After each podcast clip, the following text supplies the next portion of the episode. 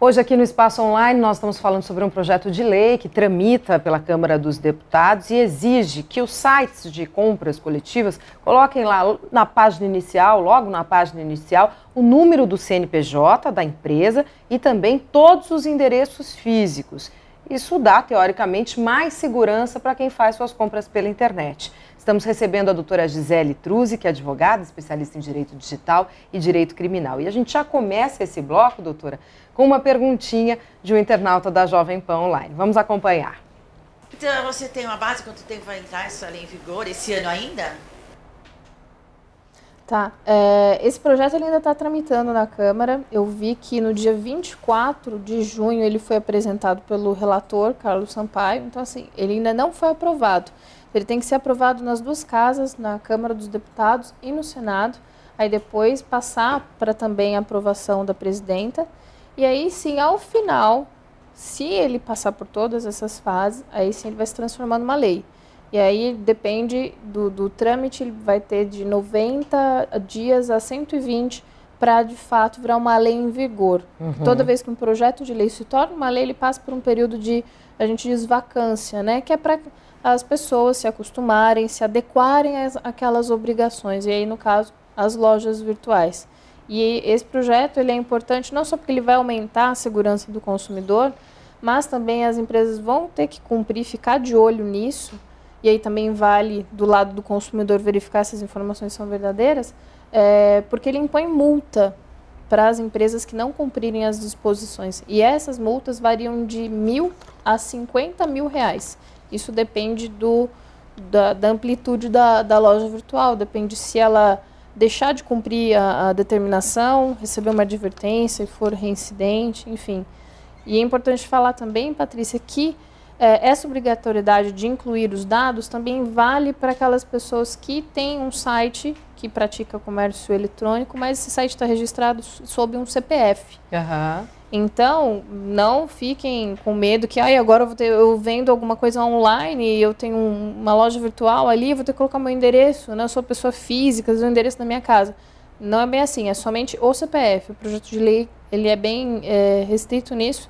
Quem praticar o comércio eletrônico como pessoa física, tem que mencionar o CPF. Quer dizer, então eu tenho uma lojinha virtual de produtos artesanais que eu faço lá na minha casa. Um eu blog, ter um seja. blog. Eu tenho que disponibilizar o meu CPF. O seu CPF. Fora o canal de atendimento, né? Um o, telefone. Não precisa ser necessariamente o telefone, se você for pessoa física, tá. mas tem que ter um e-mail de contato. Perfeito. Então o texto prevê que os infratores sejam punidos de acordo com o Código de Defesa do Consumidor. Isso. Essa é a ideia. Se ele virar lei, quem é que fiscaliza? Quem deveria, em tese, fiscalizar é o PROCON. Ah, esse próprio projeto de lei não fala, né? até porque depois outras exposições sobre regulamentação, fiscalização em leis, eles são definidos posteriormente. Né? Mas aí, nesse caso, entendo eu que o PROCON seria a entidade responsável por fiscalizar. Nós temos mais uma participação de um internauta da Jovem Pan Online. Vamos ver. Como é que a gente vai saber quando o site é pirata ou não? Não é muito fácil saber quando é um site pirata ou não. Às vezes algum site fantasma dá para ver logo de cara que ele é falso, mas existem sites é, espelho que a gente fala muito bem feitos que se parecem muito com o site original. Isso a gente vê até de alguns bancos, alguns fakes surgindo por aí. Então aí vale você verificar se o endereço que você digitou lá na barra de, do, do seu navegador confere com o da loja virtual. Às vezes a gente digita errado, coloca um S, um O a mais e acaba caindo exatamente no site espelho uhum. da, da mesma loja virtual. Isso eu caí já por engano digitando o site de uma rede social e eu coloquei um O a mais. E eu vi que a cara estava um pouquinho diferente. Eu, opa, se trata de um fake. Então, primeiro, verificar mesmo se é o site digitado. Segundo, na hora de fazer o pagamento, veja se tem aquele cadeadinho na barra embaixo do navegador e se em cima forma HTTPS, que é de um protocolo de segurança SSL. Que significa o quê? Que todas as informações que são trafegadas ali são feitas de maneira segura, em cima de um, uma criptografia. Uhum. Então é uma segurança mais para o consumidor que vai fazer uma transação naquele momento, né? Veja se tem é, na página, de, na parte sobre o contato da empresa, as informações reais de contato, né? Telefone, endereço, é, a sede onde fica. Entre em contato, ligue para lá, é uma loja tá, onde que vocês ficam, pegue informações, eventualmente procure o nome da loja no, nos sites de busca para ver se não encontra nada. Procure pelo nome da loja é, nas redes sociais, porque Orkut, Facebook, Twitter, principalmente Orkut, Facebook, já tem comunidades negativas de lojas virtuais em que as pessoas falam ali o que, o que elas tiveram de problema. É, justamente esse é um assunto interessante, né? O papel das redes sociais na própria fiscalização Exatamente. das lojas irregulares, né? Muito importante porque ali é um canal de comunicação do consumidor que foi maltratado, que foi agredido Exatamente. pelas lojas. É. Eu não sei se você, perdão, acompanhou o caso de um consumidor de uma geladeira da Brastemp que acho que ele comprou geladeira no Natal, próximo ao Natal, e ele esperava que em geladeira fosse entregue antes do Natal e Ano Novo. E aí, no caso, ele não foi atendido por todos os canais de contato que ele tentou. Uhum. E o que, que ele fez? Ele não conseguia mais resposta, ele não tinha retorno, ninguém da empresa dava uma solução para o problema dele, a geladeira não chegava.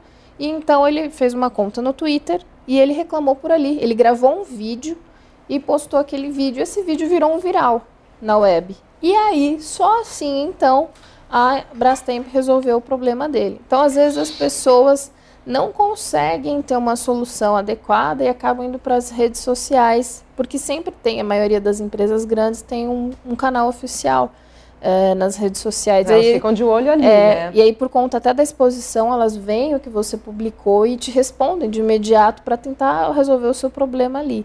Aí também tem que tomar muito cuidado com o que você fala, da forma que você fala, para isso não gerar uma eventual difamação contra a empresa. Quer dizer, o feitiço pode virar contra o feiticeiro, pode, tem que sim. tomar cuidado. Agora, esse marketing cuidado. negativo acaba funcionando a favor do acaba. consumidor, né? Uhum. Em alguns casos. Nós temos mais uma pergunta de um internauta para a doutora Gisele. O que, que, você faz em caso de problema, né? A quem, a quem que você pode se dirigir?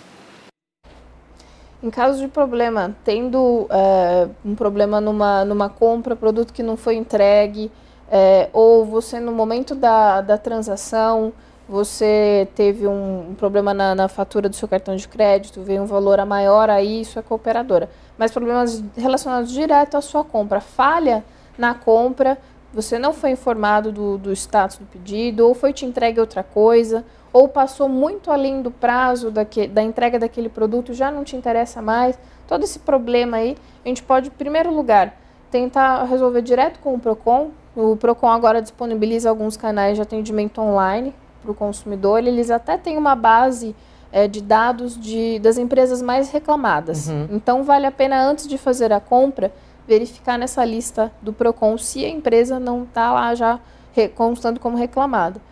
Então, é, acionar o Procon primeiro, de forma online ou indo direto no, no, no posto de atendimento do Procon da sua cidade ele, o Procon vai tentar intermediar a situação, mandando uma carta para essa empresa e geralmente as empresas respondem, porque se elas não responderem, aí o Procon vai de fato abrir uma reclamação formal junto a essa empresa, vai fazer uma fiscalização. É, em terceiro lugar, é, ir no juizado especial civil, é, você não precisa de advogado para ir nos, nos juizados especiais.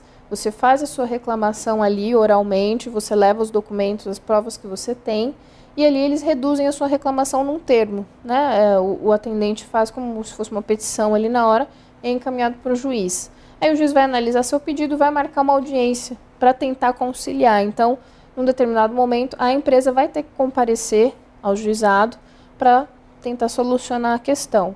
O valor é além do, do valor definido pelo juizado especial civil. Então, aí você precisa procurar um advogado para então mover uma ação junto ao, ao fórum comum, nas né, varas comuns da, da Justiça Estadual.